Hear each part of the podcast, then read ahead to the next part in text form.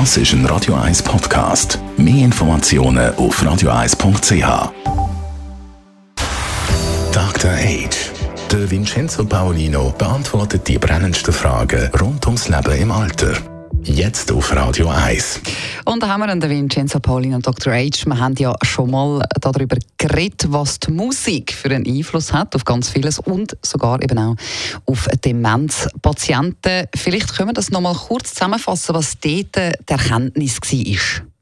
Ja, Musik oder beziehungsweise die, die Lieblingsmusik eines Lebens, die man so in sich trägt, im Gedächtnis, das ist ein wahnsinnig wirkungsvoller Aktivator auch für das Gehirn, das äh, von einer dementiellen Entwicklung betroffen ist. Also das haben wir in der Sendung schon mal besprochen. Wer, wer Interesse und Lust hat, kann auf äh, YouTube einmal ein, eingeben Henry, also Henry mit Y dann Demenz oder Dementia.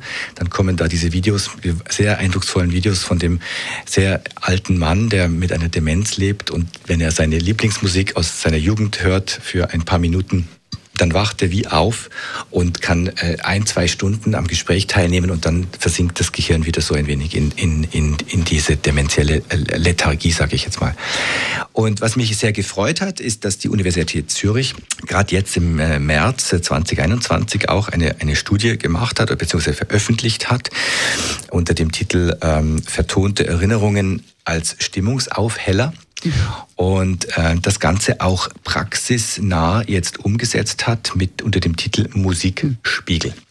Jetzt, wenn das ja so funktioniert, wie kann man das zum Beispiel auch als äh, Angehörige nutzen?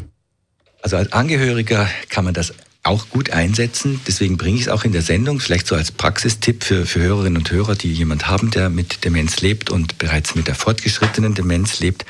Da würde ich äh, auf jeden Fall empfehlen, mal zu äh, den Musikspiegel-Ratgeber äh, zu, zu googeln und auch zu bestellen. Der kostet 15 Franken bei der Universität Zürich. Ist ganz ein, ein gutes kleines Büchlein.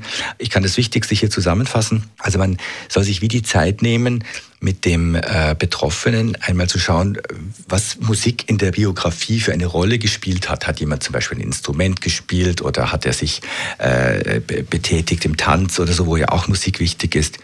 Und das dann aufschreiben und gucken, und was sind die wirklichen Lieblingssongs, ähm, Melodien, ähm, Rhythmen, die die Person ähm, gern hat.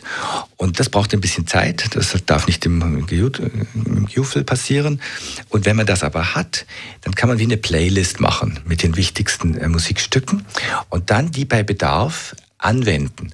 Und zwar nicht im Sinne von, du look, ich habe da den iPod, da sind deine Lieblingslieder drauf und fertig, sondern immer dann, wenn es das braucht, wenn jemand Angst hat, wenn jemand unsicher ist oder wenn man gar nicht recht weiterkommt in der Kommunikation, dann kann man das zur Hand nehmen und, und es reichen oftmals wenige Minuten äh, dieses, dieser Musik, um das Gehirn wieder wie aufzufrischen und plötzlich sind wieder Sachen möglich, die vorher überhaupt nicht denkbar waren. Und das finde ich total faszinierend mhm.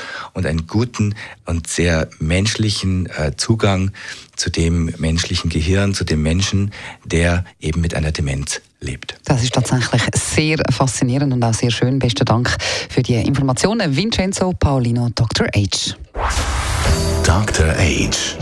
Jeden Sonntag auf Radio 1. Unterstützt von Alma Casa, Wohngruppe mit Betreuung und Pflege rund um die Uhr www.almacasa.ch